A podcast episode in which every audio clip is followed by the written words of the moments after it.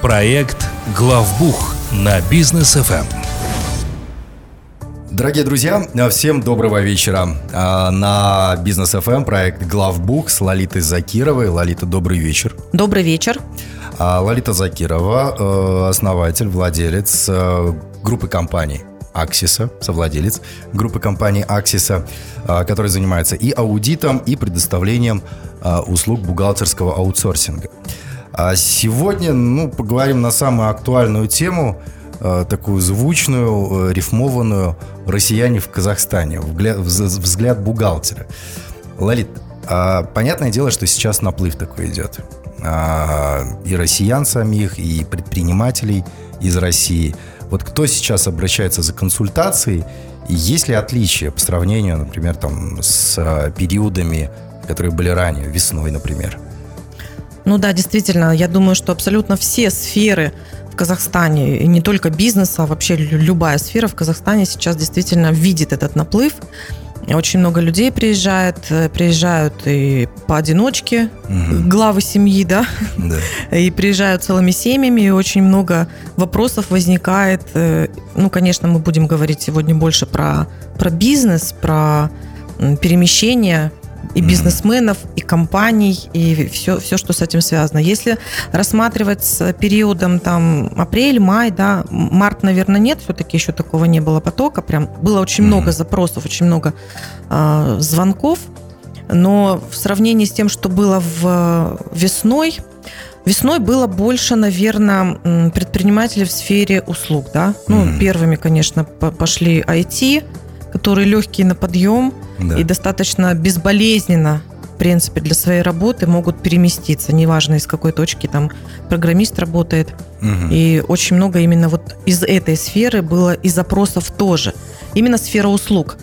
А, предприниматели, которые идут сейчас, а, консультации постоянно проводим, а, это уже немножко другой бизнес. То есть если весной было ощущение, что временно сейчас вот где-то пересидим и все вернется, то сейчас уже стоит вопрос о том, что бизнесу нужно дальше существовать.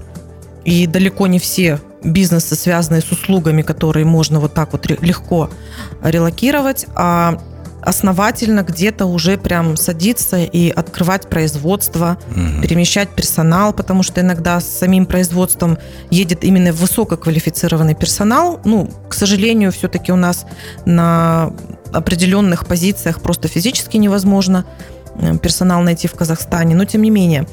И сейчас вот я вижу и вопросы у предпринимателей, они уже более осознанные. Ну, во-первых, информации много уже было всякой и сравнивают страны, угу. куда ехать, собственно, в зависимости от того, зачем ты едешь и какой у тебя бизнес, далеко не всем подходят наши соседи, там, Кыргызстан или там более далекая страна тоже, которую часто выбирают именно российские предприниматели, Грузия, угу. Азербайджан, там, ну, по разным причинам, а, потому что у некоторых видов бизнеса все-таки в первую очередь э, на повестке дня стоит та доля рынка и, в принципе, масштабы развития рынка, которые есть. Угу. И, естественно, вот в сравнении с другими странами Казахстан, конечно, выигрывает. Угу. То есть, если делать какой-то хаб, если делать какой-то центр, то у многих предпринимателей это Казахстан, и уже смотрят предприниматели не на временную какую-то релокацию, они уже смотрят на то, чтобы здесь либо основывать еще один э, центр бизнеса своего, да, не закрывая, допустим, в России на какое-то время, либо, в принципе, переносить центр сюда. Ну вот если, например, гражданин России хочет релацировать свой бизнес в Казахстан, с чего ему начинать? Первые шаги у него какие должны быть? Ну, первый шаг – это легализация, да, то есть э, россияне, приезжая сюда, они, если планируют здесь остаться надолго, а, они должны получить ИИН, получить электронную цифровую подпись. А, очень много сейчас тоже различных э, вещей и нововведений происходят в, в, в самом процессе получения и того, и другого. То есть у нас, вы помните, что-то можно было делать онлайн, потом нет, нельзя делать онлайн. Теперь вот это все делать через ЦОН. Нет, теперь надо делать не через ЦОН, а вот так. В общем, естественно, очень много вот таких вот торг вопросов, которые людей нервируют, и, и очереди создают, и всякие разные неприятности. Но, тем не менее, мне кажется, что вот Казахстан очень быстро реагирует сейчас, и тут вот надо отдать должное и Министерству цифрового развития, и лично да. господину Мусину, да, потому что, ну, я лично горжусь угу. теми вещами, которые у нас есть в Казахстане, и действительно даже сами предприниматели, россияне, которые приезжают сюда и делают что-то сами, либо там даже обращаясь к кому-то, а потом сталкиваются с какими-то вот цифровыми продуктами, которые у нас в стране в принципе уже достаточно хорошо работают, они прям проникаются, удивляются и говорят, ничего себе, как круто оказывается у вас. То есть получил ИИН, получил ЭЦП, и тогда физическое лицо уже легализовано. Часто третьим шагом, естественно, идет открытие расчетного счета, ну, ввиду угу. того, что элементарно российские карточки, конечно, не работают, а каким-то образом существовать и, и дальше, в общем-то, познавать угу. бытовую сторону жизни в Казахстане нужно. Что делаем дальше? Ну, дальше уже принимаем, собственно, решение, в каком формате будет бизнес существовать, а оттуда уже следующие шаги по оформлению. Угу. А что лучше открыть предпринимателю у нас? ИП, ТО, что проще, что предпочтительнее? А, так, хороший вопрос. Смотрите, ну, во-первых, начнем с того, что ИП – это все-таки такая форма, которая предполагает, что ты либо гражданин, либо у тебя есть вид на жительство. А, кстати, вот именно вопрос, а нужно ли получать вид на жительство, а что мне лучше получить, вид на жительство или а, разрешение о временном пребывании – вот этот очень распространенный вопрос последние там, несколько дней. А, если вы решаете в стране остаться прям надолго, то есть вы прям сюда семью перевозите, вы ну, понимаете, что будете здесь долго жить, то имеет смысл задуматься о виде на жительство. У нас есть определенные, опять же, компании, которые, в принципе, помогают с тем, чтобы собрать эти документы. Я не говорю про помогают, нет, это прям официальные компании, которые, ну, просто знают, как, это, как этот процесс организовать. А если вы все-таки планируете ну, просто легально находиться в стране, но у вас нет планов, может быть, очень надолго здесь оставаться, то э, вполне можно ограничиться тем, что вы получите разрешение на временное Пребывание в стране это для граждан ЕС достаточно просто делается. Э, кстати, сразу хочу отметить такой момент, что у нас вот весной прям пошла такая информация, что якобы предпринимателям для того, чтобы открывать бизнес в Казахстане, обязательно нужна виза C5. Очень много было комментариев, не очень понятно было, что там у нас в законодательстве написано. Вот. А на самом деле у нас есть определенные ратифицированные соглашения между странами. Сейчас как бы углубляться не будем. Можно, в принципе, на нашей страничке посмотреть. У Это нас эта информация была. Да, в рамках ЕАЭС. То есть для граждан ЕАЭС, если вы приезжаете, ну, сейчас мы говорим больше для россиян, конечно, да, если вы приезжаете в Казахстан и вы здесь планируете бизнесом заниматься, вам виза не нужна. Ни C5, ни какая-либо другая. То есть вы легализуете себя как физическое лицо, получаете ИИН ЦП, а дальше вы уже, в принципе, в общем порядке э, регистрируете ТО. Ну, то есть, если вида на жительство нету, то, конечно, у вас вариант остается ТО. Э, я думаю, не надо рассматривать вообще вопрос как бы акционерного общества. Это, ну, наверное, ну, совсем такая уже отдельная ситуация, там нужно многие вещи смотреть. А, что тоже как бы в качестве рекомендации э, обычно мы отмечаем, если вы только открываете бизнес, да, понятно, что у вас могут быть партнеры. Чаще всего на самом деле приезжают э, компании, у которых несколько партнеров, каждый отвечает за какое-то свое направление. И, естественно, ну, хотелось бы открыть сейчас ТО в рамках партнерства, да, само по себе товарищество это позволяет. Но для ускорения процесса, потому что у вас цель сейчас это запустить бизнес как можно быстрее. Вот, то есть нужно, естественно, ну, в целях ускорения взять все-таки кого-то одного участникам полностью регистрацию сделать на одного человека, а уже по прошествии какого-то времени вы сможете там следующих участников добавлять. То есть, чтобы просто вы не теряли на это время. Угу, понятно. Если, например, предприниматель из России хочет открыть филиал в Республике Казахстан. Как отличается эта процедура? Да, то, тоже такой вопрос задают. Знаете, я как бы даже на процедуре бы сейчас сильно не акцентировала внимание, потому что ну, давайте как бы концептуально посмотрим, почему приезжают сюда предприниматели. А, они приезжают, потому что там ограничения на ведение бизнеса. И когда эти ограничения накладываются на компании, зарегистрированные в России, там, связанные с Россией, то по факту предпринимателю, ну как бы это грубо не звучало, надо обрубить любые вот эти связи, чтобы просто бизнес мог дальше существовать. если мы говорим про филиал, то это в любом случае будет филиал российской компании. Ну, то есть, то есть автоматически смысл. вот эти ограничения да, накладываются да, на совершенно верно. То есть всегда есть риск, всегда есть определенные там нюансы, да, с теми же банковскими платежами. Больше всего, откровенно говоря, с ними, да. Очень много случаев, когда деньги идут долго, когда деньги где-то застревают в банках-корреспондентах, э, когда сам процесс зачисления, он очень такой, ну, нервный, потому что не, это, это не только банк второго уровня, это, в принципе, вся система, она сейчас построена на огромном количестве контрольных точек.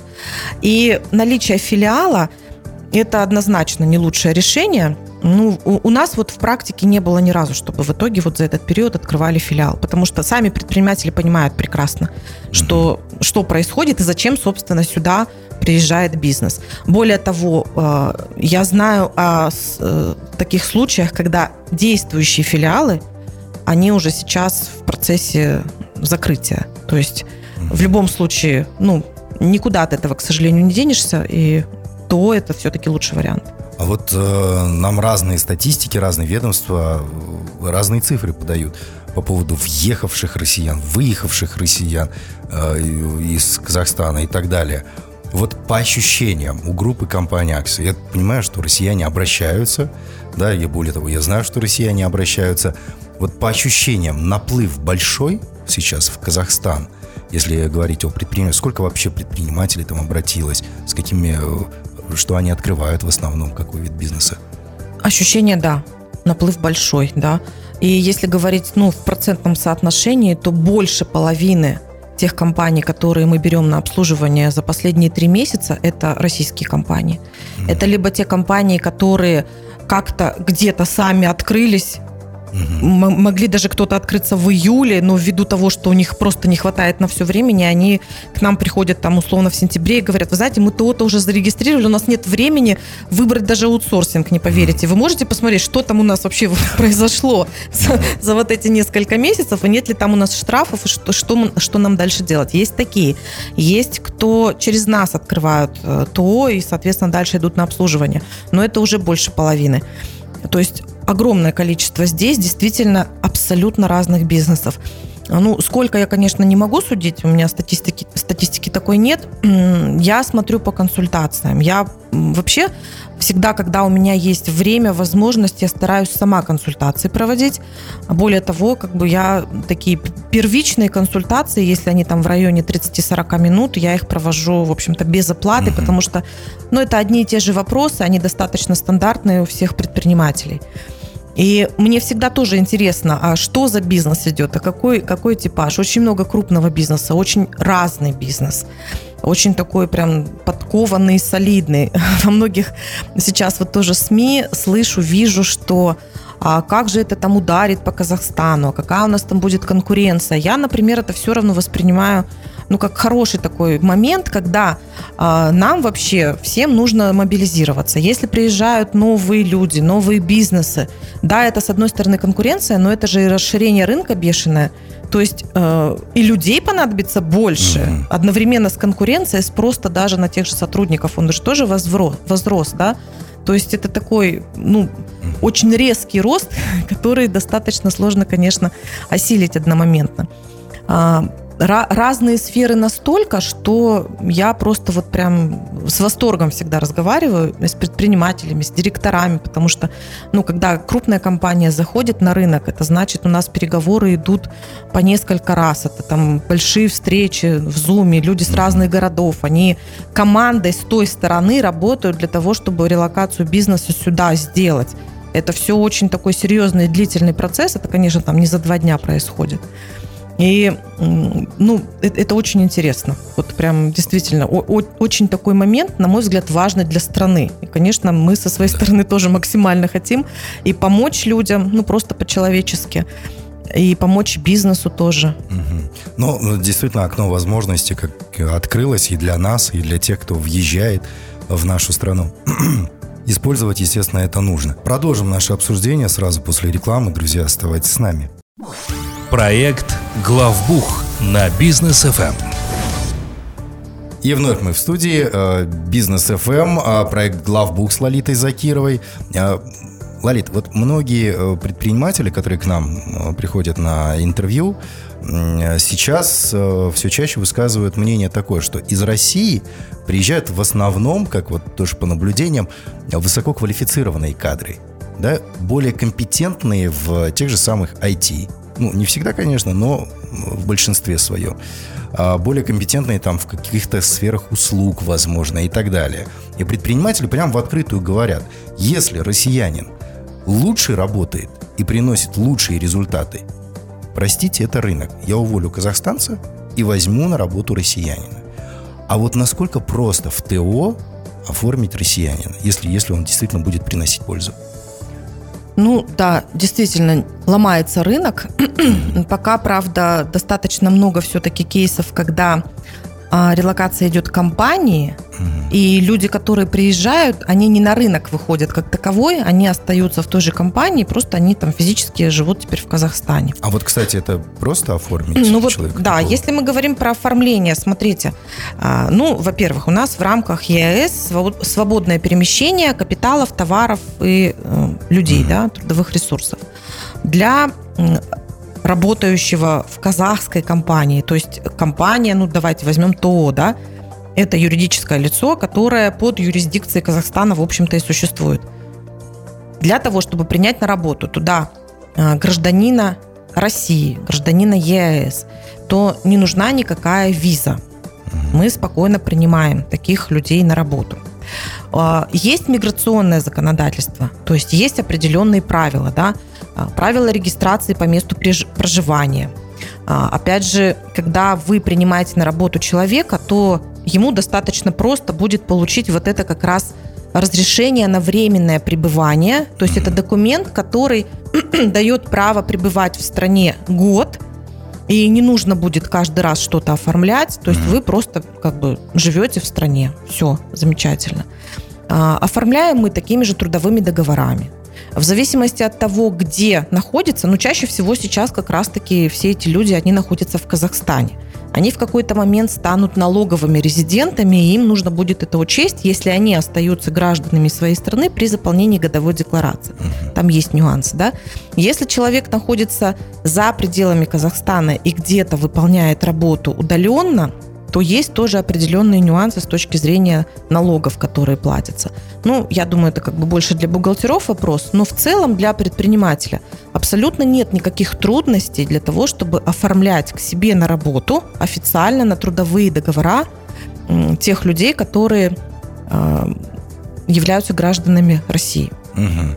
Хорошо. А вот, кстати, что касается и жилья и налогов. Вот если, например, компания снимает своему сотруднику жилье, потом вот эти расходы можно ли э, взять на вычет и уменьшить налог? Потому что россияне сюда приезжают, первое, с чем они сталкиваются в бизнесе, это с нашим налоговым законодательством. Естественно, оно как-то отличается от российского, да?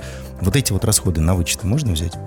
Ну, вот смотрите, сейчас, да, тоже такая вот ситуация очень у многих происходит, когда компания снимает квартиру, а, в этой квартире живет там условно несколько человек. А, то есть с точки зрения нашего законодательства, ну, у нас эта практика на самом деле и до вот этой всей ситуации существовала. Если вы, например, ну, находитесь вы как компания в Алмате, да, и вы постоянно в Астану отправляете сотрудников в командировку, вы можете снять квартиру в Астане, ну, то есть оформить ее там официально. Если вы юрлицо, то с той стороны, как арендодатель, должен быть, ну, как минимум ИП. То есть просто физлицо вам уже сдать квартиру не сможет, имейте в виду. Вот, а вы оформляете договор, и в рамках вот ваших взаимоотношений с арендодателем, если у вас там три дня живет Иванов, потом еще на пять дней приехал Петров, еще там на опять три дня Васечкин, вы расходы на эту квартиру берете к себе на вычеты, потому что у вас нет там привязки к какому-то конкретному лицу. Угу. То есть ваши работники, в зависимости от того, как вы их отправляете в командировку, в этой квартире живут.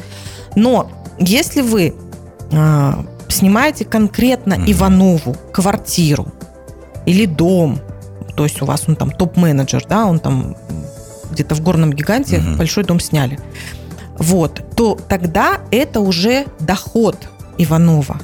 Mm. Это э, не денежный доход, который вы ему как компания предоставляете.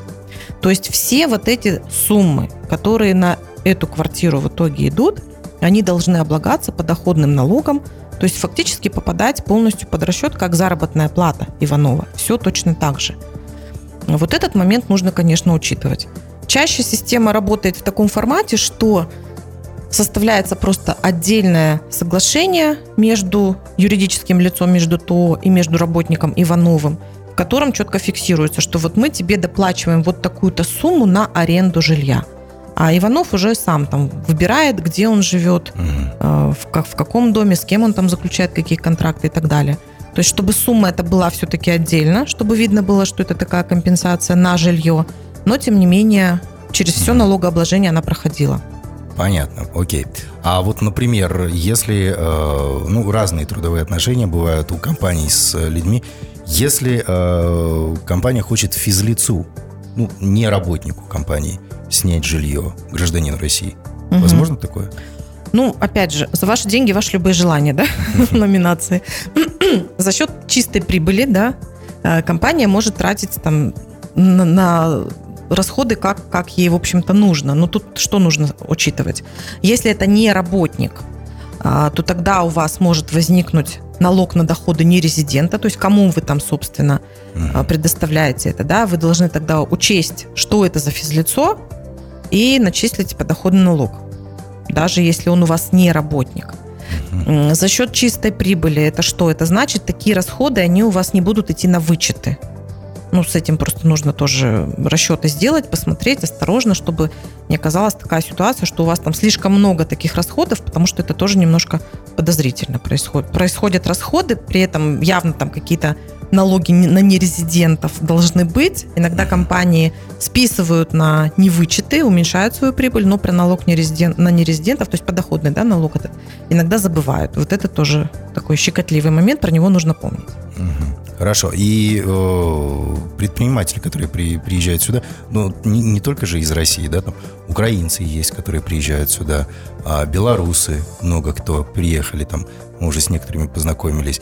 А чем компания Аксиса может быть им полезна? То есть вот все вы можете на себя взять, то есть и регистрацию, и поиск там, я не знаю, офиса, и оформление сотрудников. То есть под ключ можно зайти в Аксису и открыться? Ну, мы на самом деле стараемся как можно больше различных вопросов закрывать, конечно, в одном месте, то есть uh чтобы предпринимателю было удобно. У нас есть партнеры в смежных областях, которые помогают нам с какими-то нюансами, ну, с тем, что у нас uh отсутствует.